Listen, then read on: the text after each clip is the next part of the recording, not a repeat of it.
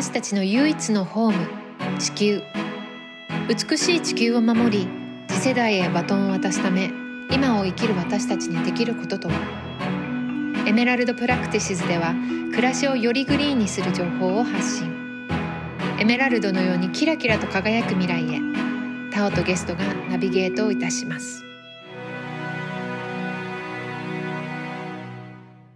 えー、今日は文筆家の佐久間由美子さんにお越しいただいています。由美子さんは1996年に渡米し、1998年からニューヨーク在住。カルチャー、ファッション、政治、社会問題など幅広いジャンルでインタビュー記事、ルポ、寄稿文などを執筆されています。著書に Wii の市民革命、真面目にマリファナの話をしよう。マイリトルニューヨークタイムス、ピンヒールは履かない。ヒップな生活革命。翻訳書にテロリストの息子。2020年12月に Wii の市民革命を刊行したのをきっかけに読者と共に立ち上げたサクマグコレクティブを通じて勉強会、サクマグスタディや出版、制作活動を行っています。ありがとうございます。ますもうたどたどしくて。はい。えっ、ー、と、私と恵美子さんはもう10年以上の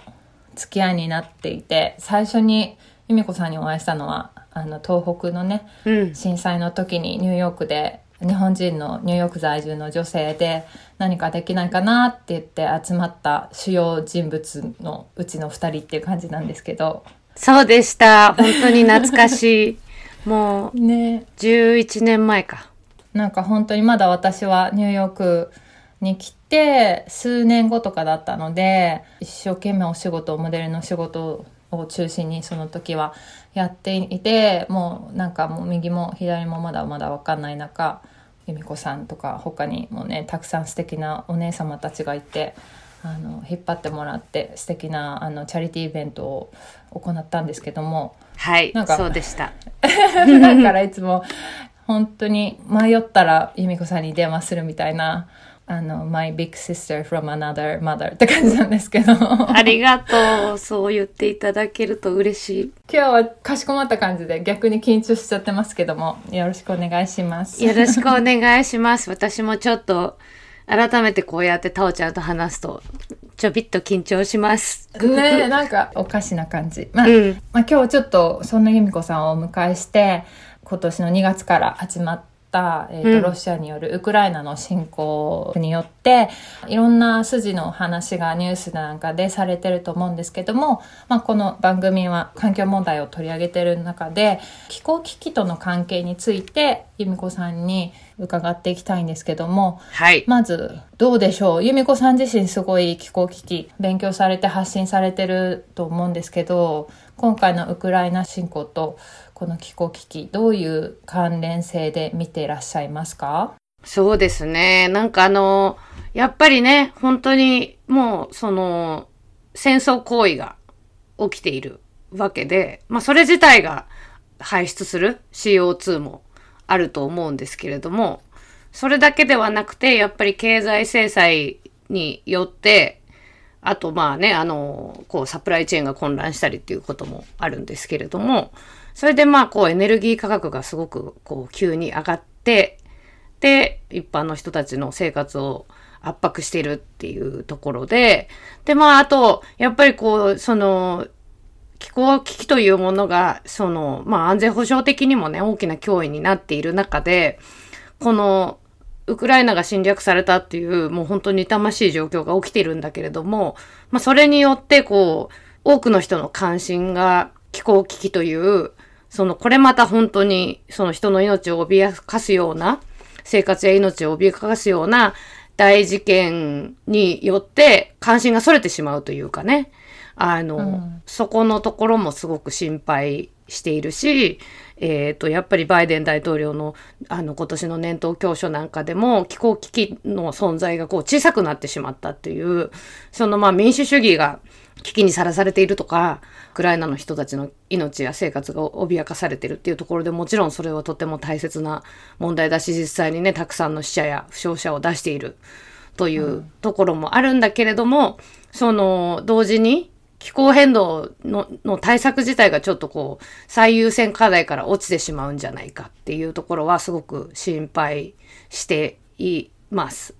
なんだけど、まあ同時に、これはどう出るかまだわからないというところもあると思うんだけれども、そのロシアというのは、やっぱりエネルギーのあの産出国、輸出国として、あのプロデューサーとして、えー、世界有数のあの存在なので、まあ、そのロシアへのエネルギー依存っていうのは特にヨーロッパはあのずっと問題としてあったわけで、で、まあこれを機に、そのロシアへの依存からの脱却を進めることができて、で、まあそれで、えー、再生エネルギーへのシフトを引き起こせるかっていうところで、まあなんか怪我の巧妙的なことになったらいいなーって思いながら見ています。ね、その線のなったらいいな、再エネにシフトしていく流れになるかなっていうニュースがこう、数週間前ぐらいからちらほら見えてきて、うん、でも実際動き的には何か見えてますかね？まああのね、これって本当にヨーロッパ諸国がどういうふうに動くかっていうところが大きくて、で、例えばやっぱりこ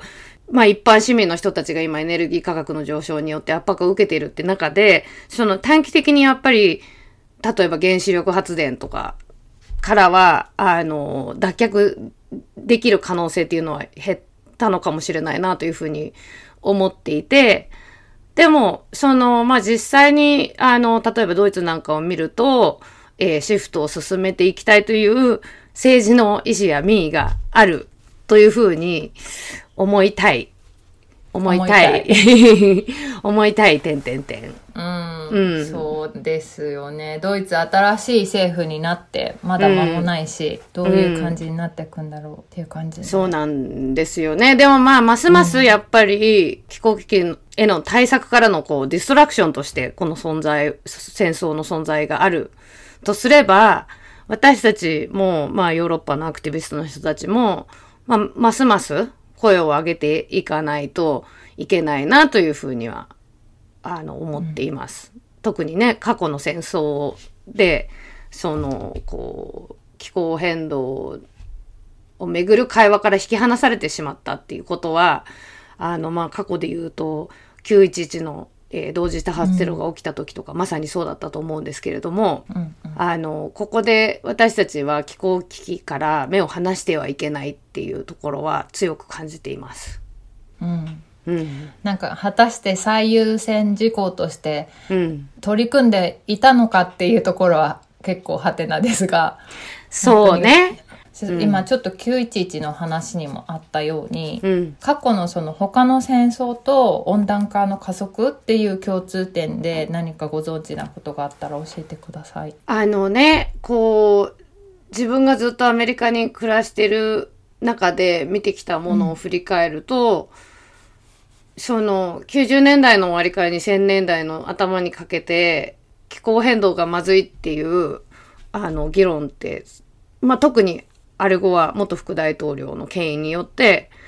あったはずなんだけれども、やっぱり2001年の同時多発テロが起きたことによって、その、世界全体の優先事項がバッて変わってしまって、今振り返ってもあの時なんだ、なんだったんだっけってちょっと思うっていうかね、あの、気候変動っていうか、まあその時は温暖化っていう言葉が盛んに使われていたけれども、まあ今以上にこう、まあその気候危機は問題ではないっていう長期的な天候のパターンの一部であるみたいな主張とか、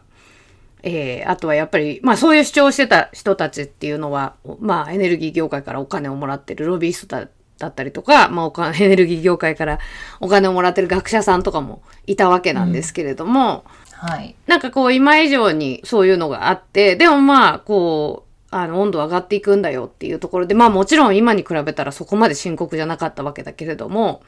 やっぱこのままではまずいっていうのがあったと思うんですよね。でもやっぱりこうアメリカが、本土がね、攻撃されたってなった時に、もう完全にその世の中の優先順位が変わってしまって、で、まあそれだけじゃなくて当時は結構スウェットショップ運動っていうか、こう途上国の工場の労働問題とかもあの、大きな私たちの周りの人たちの中ではすごく関心が高かったんだけれども、そういうことからも全部、こう、議論がね、安全保障に、こう、流されてしまったっていうところが、自分自身もやっぱりそう、その気が散ってしまったというか、うん。なんか世の中変わっちゃったなっていう感じになってたなというふうに思うので、やっぱり反省として、そ、もう今、のっぴきならない状態になってるわけだから、うん。あの、そこは今まで以上に、しかもね、戦争によってさらに CO2 が排出量が増えたりするわけでもあるので、ねそこはやっぱり考えていかないといけないなっていうふうに思います。その戦争によって CO2 の排出が増えるっていうのはやっぱりその軍機が飛んだりとかっていう、うん。あとまあ物資を届けたりとかってそういうエクストラにかかってくるエミッションっていうことだと思うんですけど、はいそのやっぱりそういう軍事っていうものに普段からやっぱりすごく CO2 の、うん。えー排出がされてるっていうような話もちらほらある中ではい。なんか私の周りでは結構まあ本当に私も含めこうアンチアーミータイプの人たちは、うん。ファッションとか食品とかいろんな産業が、まあ、どれだけの CO2 を排出していてこの気候危機に対して良くないことを産業としてしてきているのかみたいな話の中に割とこうその軍事ってものが入ってこない会話の中に、うん。うん。その背景ってどういうものがあるのかなっていうふうに思っていて。まあ、あの、そのね、えっ、と、業界別の CO2 排出量みたいなところにうん入らないことが多い。理由の一つはやっぱりこう、情報開示みたいなものが、ハードルがあるっていうこともあると思うんですよね。あの、2019年に、あの、ブラウン大学のコストオブウォープロジェクトっていうのがあるんだけども、そこがその、米軍のイラク戦争によって、こう、どれぐらいのね、燃料が消費されてるかみたいなことを、まあ、米軍の、こう、燃料購買とか、えー契約とかを元に、その、水、水産のレベルなんだけれども、出していて、で、まあ、それで言うと、例えば米軍が国家だったら、えー世界で45位ぐらいの排出量になると。うーんまあだから大国ではないけれども、まあ中国ぐらいの規模の国家の消費量と同じぐらいになっちゃう、なってるという、えー算出を出してるんですよね。で、まあ、その、その背景にはね、本当に、まあ安全保障だったりとか、そういうこう、海外の非常事態に、まあ訓練だったりとか、えー安全保障をあの提供するために、世界中で展開してるわけで、で、まあ、あの、航空機とか艦隊とか動かしたりとかしてるわけですよね。で、まあ、基地もたくさんあって、あの、基地の運営、基地でのこう燃料消費とか CO2 排出とかっていうのもあるわけなんですよね。だけどちょっとそこがまあみ、やっぱり見えづらいというところがあるし、あとこう、その、今基地の運営って言ったけれども、見えないコストみたいなのって多分おそらくすごくあって、あの、例えば沖縄のね、基地で、これ裏の取れない話だけれども、例えば沖縄に駐留してる、あの、米軍関係者の住宅とかって、例えば沖縄、こう湿気が結構すごいから、冷房をずっとつけっぱなしてるみたいな話とかって、あの、聞いたりとかして、で、まあその辺の、その電気代とかは日本政府が持ってるっていう話もあるし、うんそっかそっか。うん。だから私たちに見えないことって多分想像以上にあって、私たちがちまちまね、太陽エネルギーとかで、あの、電力消費を頑張ろうみたいにやってることとかって本当に、その米軍のレベルの前ではもう無力どころかっていう感じにうんなると思うし、で、あとまあ、こう、その今って戦争とか国家の安全保障みたいなことが、まあ、実地のに物理的な戦いだけじゃなくて、やっぱり情報戦とかになってくるわけで、あの、そういうことにまつわる電力消費とかもあるわけですよね。で、まあ、ほら、私も アンチアーミーというかね、まあ、軍備を持ったりすること自体に、その、消極的というか、もう戦争とか侵略とか植民地主義とか帝国主義とかも本当に、あの、まだやってんかっていうふうに、やっぱり 思っちゃうわけなんだけれども、まあ現実問題としては、やっぱりなんかこう、リアルな恐怖なわけですよね。どこどこの国が、あの、うちに攻めてきてみたいな話っていうのは、まあ、あの、どこの国も、多かれ少なかれ、あの、現実性がどれぐらいあるかは別としてね、やっぱりこう、その、まあ、人々の心にはあるわけですよね。だからそれが、こう、実際現実的になくなるかっていうところを考えると、まあ、なくならないだろうと。で、特に米軍なんかはもう完全に、その、業界というかね、存在意義がまあ安全保障ももちろんのことなんだけれども、やっぱり雇用っていう側面とかもあるし、うん。やっぱりこう、あの、特に、その大学に行ったりできないような貧困世帯出身の若い人たちが米軍にその参加することで、こう、大学に行けたりとか、そういう側面もあるので、本当に、なんだろうな、一言で、軍悪いって、まあ軍悪いって思ってるんだけど、やっぱり現実はそこまで、あの、単純じゃないよねっていうのはもちろん思うんですよね。で、まあ、あと、一つ、でも、その、私今回この話をするのにちょっといろいろ調べたりとかしてたんだけれども、結構米軍は米軍で、まあ、そのどれだけ評価するかっていうのは、えーまあ、難しいところだけれども、その、再生エネルギーへの転換とかっていうのは、結構今アグレッシブにやろうとしていると。で、まあ、例えばそのパイロットプログラムの段階だけども CO2 をリサイクルにして、あの合成燃料にするとか、そういう、まあ、トライアルはやってるんですよね。で、うん。その、実際にこう、例えば米軍みたいなところが再生エネルギーに、あの、転換できるとしたら、結構それは大きな意味を持つし、うんその、一般企業が再生エネルギーに転換するのってやっぱりインフラとかコストとかかかるから、それなりのハードルがあるんだけれども、米軍の場合はやっぱり予算もあるし、規模が大きいだけに、開発とか調査とかに、えーこう、お金をかけられるっていうところもあってですね。で、あとやっぱりあの、戦争って、こう、エネルギー施設って、あの、攻撃の対象になりがちなんですよね。うん。で、だからそういう、こうなんか、その、エネルギーを再生エネルギーの方向に、こうエネルギー政策を転換していくことっていうのは、まあ国益にもかなうといえばそうなので、うん国益っていうコンセプトも本当に嫌なんですけど、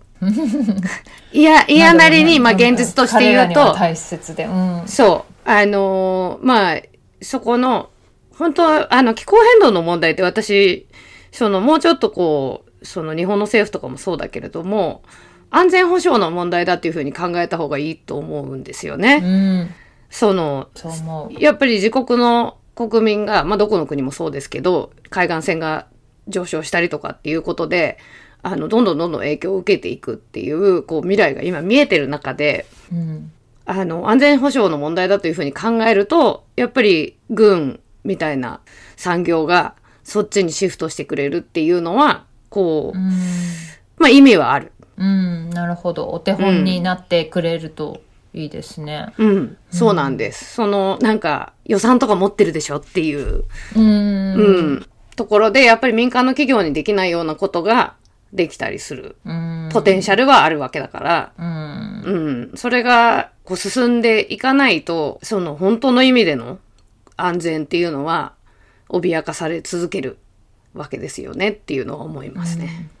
なるほど。うん。まあそういう、こう、ディフェンス、自分たちを守るっていう意味の軍隊はうん。賛否両論ある中、きっとなくすってことは不可能な中で、うん。今ちょっと話がそれてしまうかもしれないけど、アメリカのその軍事予算って年々こう上がっていったり、下がっていったり、その共和党になったり民主党になったりする中でどういう変動があるかご存知ですか？うん。バーニーとかはきっと大幅にカットみたいなことを言ってるだろうけど、特にオバマとかバイデンで良くなるっていう印象もないかなと思った時に。そうね。やっぱりあのー左派の人と話してたりとかしても、うん。あの、例えば、あのね、沖縄の基地の辺野古の話を私が、こう、うんうんあの、したりとかすると、うんやっぱりでもじ日本は必要だよねっていう、ぐあの、うん安全保障必要だよねっていう話にこう、なったりしがちなんですよね。だからその、うんうん。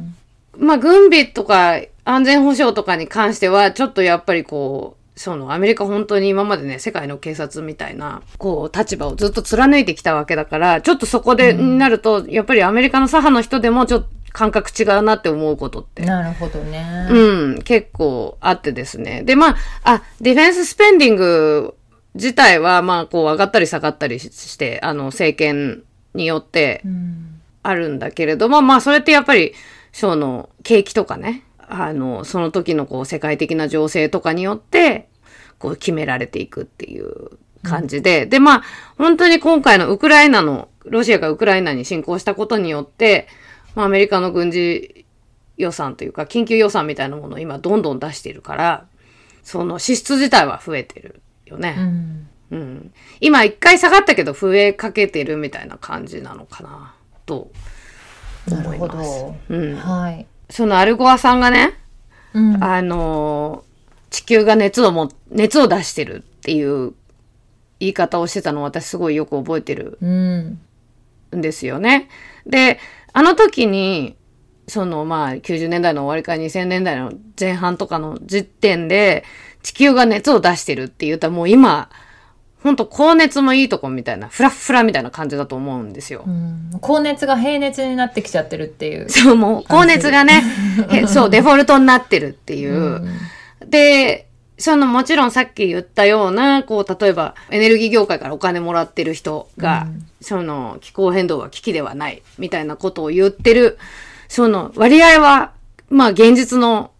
恐怖が大きくなるとともに減ってきたと思うけれども、うん。未だにこれだけ災害が、その世界中で、特にね、アメリカにいるともうカリフォルニアは山火事でとか、あの、東海岸はハリケーンがどんどん来てとかっていう、その、リアルな脅威として、そこにあるのに、未だに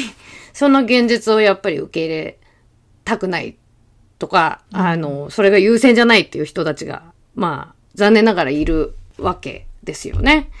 でもまあ、こう、人々のその生活を脅かすレベルにももはやなっているわけだから、うん。こう、時間の問題って言ったら時間の問題なのかもしれないって思ったりとかするんだけれども、その、どこまで悪くなったらみんな目を覚ましてくれるんだろうって、タオちゃんとかリリアンとかも、ね、お思ったりすると思うんだけど、その、ほら、その、パンデミックになってみんなお買い物とかやめるかと思ったら、やっぱりもうどんどん買ってるわけじゃない世の中的に。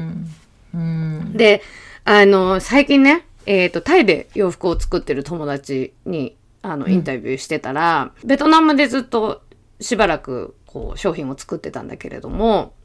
ベトナムが結構、あの、ロシアのアパレル企業に卸しているところが多いから、経済制裁で立ち行かなくなって、事業を畳んでるところも結構出てきてると。はい。でも、去年、ベトナムがコロナが危機的な状況になってた時に、その西側からのね、こう買い物欲にキャッチアップするために、あの、ワーカーたちがこう家に帰れずに閉じ込められたりとかしてたええんですって。あの、みんながロックダウンしてる時に、そのロックダウンが工場内でロックダウンして、うんでもそれでも作り続けるっていう。でもコロナの可能性があるから、家に帰ったりできないみたいになってたんだって。でうんそういうの、そんなことはまあ、なかなかこちら側には入ってこないわけですよね。欧米のマーケットにそういう話っていうのは。確かに。でも、そこまでして欲しいものってなんじゃっていう感じでしょ、うん。その、そんな、こう、お家に帰れない人たちを出してまで、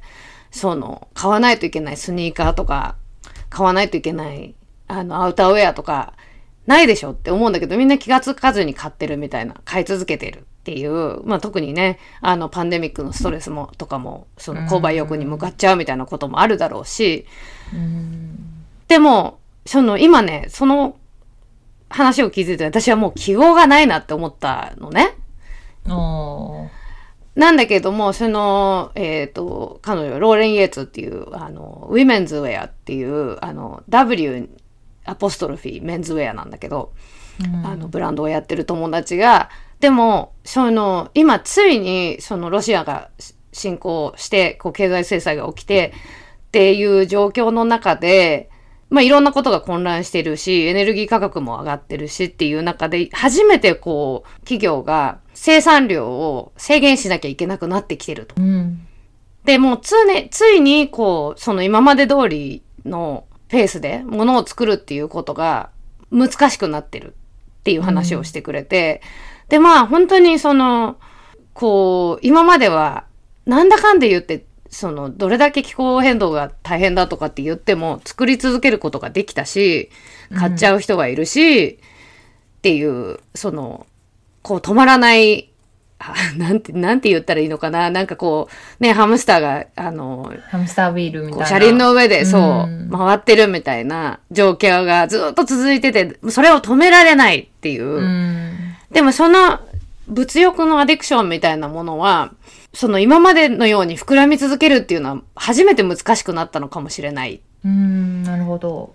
と思ったら、まあそういうことでもないと、こう、やっぱり変わってはいかないというのが、やっぱり人間の、その欲望のメカニズムなのかなというふうに思って。で、だからその、本当に戦争も嫌だし、侵攻も嫌だし、もうロ、ね、ウクライナのニュースとか見てるともう、毎日泣いちゃうみたいな感じだけど、うん。こういうことが、その、世界のウェイクアップコールになってほしいようん。っていうことを、だね。うん、今日みんなにと話し、シェアしたいなと思って。うん来ましたその話を聞いていて私もちょっと思ったんだけどもやっぱりどうやって変われるんだろうと思った時にこの間えっ、と、まあ、この間というかこの6月にあの、まあ、州によってもしかしたら違うのかもしれないんですけどカリフォルニアは州政府選挙っていうのがあって、まあうちにうちには、えっと投票できる人がいるのであのこう冊子と、まあうん。こうマークアップする投票用紙が届いて、えっと立候補者たちのマニフェストというか、まあ、どういった政策をしていくのかっていうのを読んでたんだけど本当に気候変動のことを今さっき由美子さんが言ったようにカリフォルニアなんか本当に肌で感じるうん。山火事だったりとかあと最近はすごいあの大雨が多くてうん。降ったことのない雨みたいな量の雨が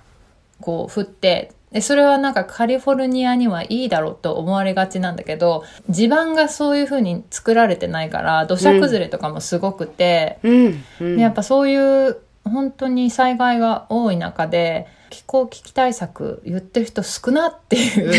でやっぱり言ってる人は、まあ、グリーンパーティーの人うん。とか、まあデモクラットのちょっとこうちょっとイケてる人たちみたいな感じな中で、その気候危機だけじゃなくてアメリカの政治がこうすごく分断していく中で、うん。なんかどっちももう嫌だみたいな思ってる人たちが今後増えてたらじゃあなんかグリーンパーティーに一つ任せてみないかっていうような動きとか出出たりしないかななんて思ったんだけども。うん、それはやっぱり結構難しいうんと思うよね。まあ、グリーンパーティー自体があんまりこうね、その信用性が低いっていう、うんあの、ところもまずあるし、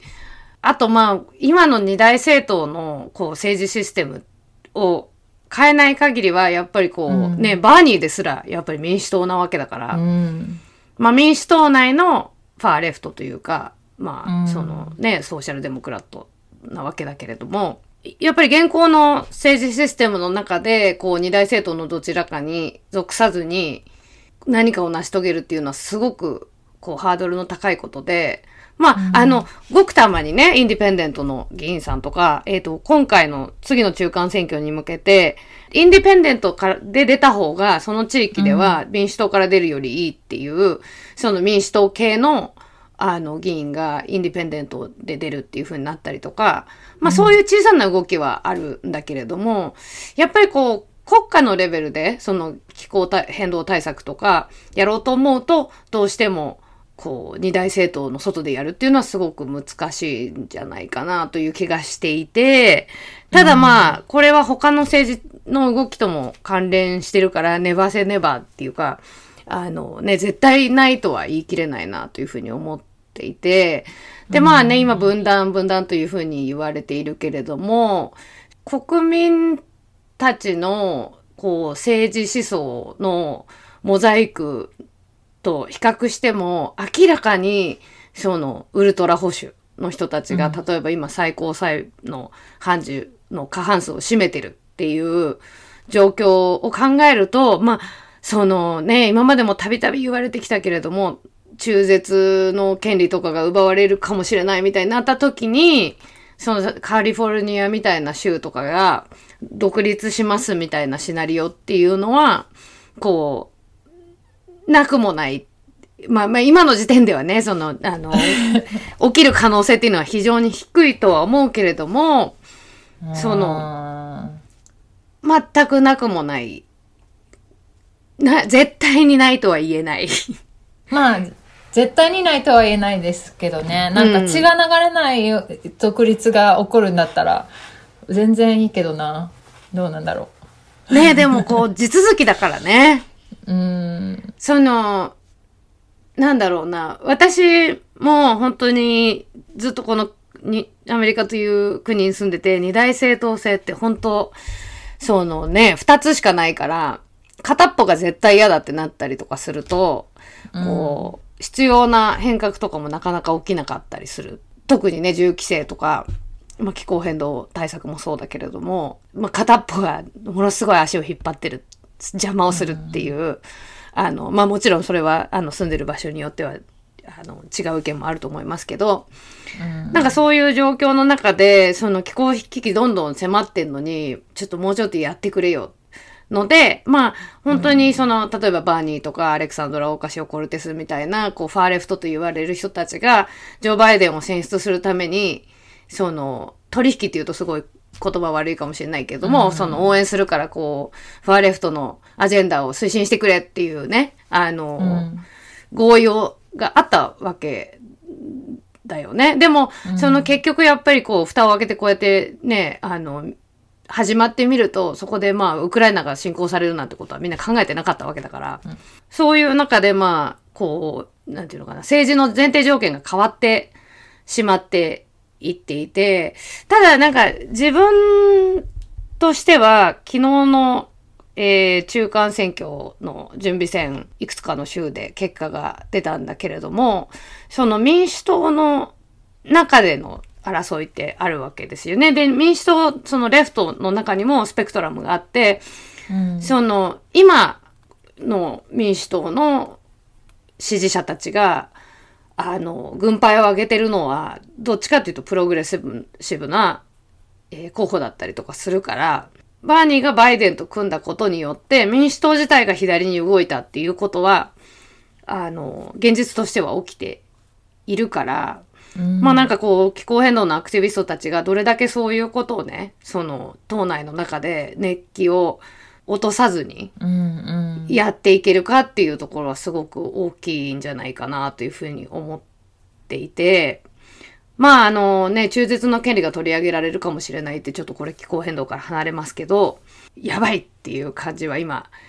あの、つい、火がついた感じはするでしょ？うーん、もう、二日間ぐらいメソメソしてました、私は。メソメソするよね。私は本当にもう怒りでひっくり返るぞな。もうこの、ねインナーピース、インナーピース、インナーピースってあの、ずーっとブツブツやってたみたいな感じだけれども、まあ、ほら、一番の敵っていうのは無関心だと思うんですよ。うんうんうん。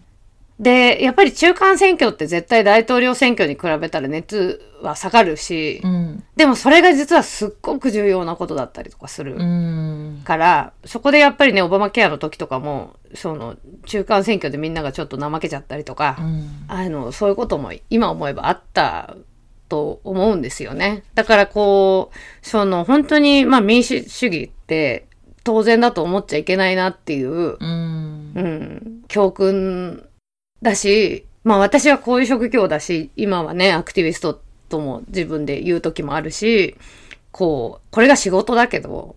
その、まあ仕事、これが仕事。でもやっぱりみんなの仕事だと思うんだよね。みんなの仕事よ。うん、みんなの仕事だと思うから、でもほらね、疲れてもう疲れ切ってもう何にも、もう今日は無理みたいな時もあるじゃん。ある。そう。だからそういう時はもう自分に優しく、ちょっと私はしばらくね、ちょっと、あなんかもう、SNS のポストとかもできないムーみたいになってたけど、うんちょっとそれを、あの、ついにキキックしようと思って今頑張ってんだけど、うん。なんかやっぱり、うかうかしてるとね、本当に私たちの未来って勝手に決められてっちゃうんだよねっていうところは本当に思うので、まあ一回一回の選挙とか、住んでる地域の議員さんに陳情するとか、なんかそういうことを本当にみんなでどんどんやっていかないと、なかなかステータスクオを変えるのって、本当大きな意志の力がいるなっていうふうにうん。思います。うん。ね。えなんかこうきっと本当に変化を求めてる人たちまあ例えばお母さんだったりとか働く女性だったりとかっていう人たちがもうすでにハンデを背負って頑張ってこう他の男性たちと並んでこう頑張れるように日々生活してる中でやっぱりそういう余裕ってすごく持てる人自体がね少ないんだなと思った時に、なんかそその声もやっぱり今由美子さんがやってる活動とかで拾って届けられる人が届けていかなきゃなっていうのも最近、うん。うん。本当にね、あの、ね、気候変動って、やっぱり人権問題だし、まあ、労働者の問題でもあるし、うん。その実際に本当に一番最初に影響を受ける人たちっていうのは、貧困の人たちなわけだよね。で、そういう人たちは、もう本当気候変動どころじゃないかもしれないですよね。その、そういうアクティビズムどころじゃないかもしれない。うんっていう中で、なんか、そのね、気候変動とかやってると、こう、金持ちの贅沢だろうみたいなこととか、あの、言われがちだったりとかするんだけど、まあそういうこと言ってる人はまあ置いといて、このまま行くと本当にこう、涼しい川で乗り越えられるのはもう本当にトップの一部の人たちだけっていう状況にうんなるだろうし、なんかこう特権階級みたいに、あの、言われたりとかするときとか、本当私とか特権階級じゃないよっていう、あの、その、自分が恵まれてるかというということを否定してるわけじゃなくて、うん。その本当に、なんだろう、気候変動の影響とか受けないで、あの、自分は大丈夫って思える人たちって本当にもう、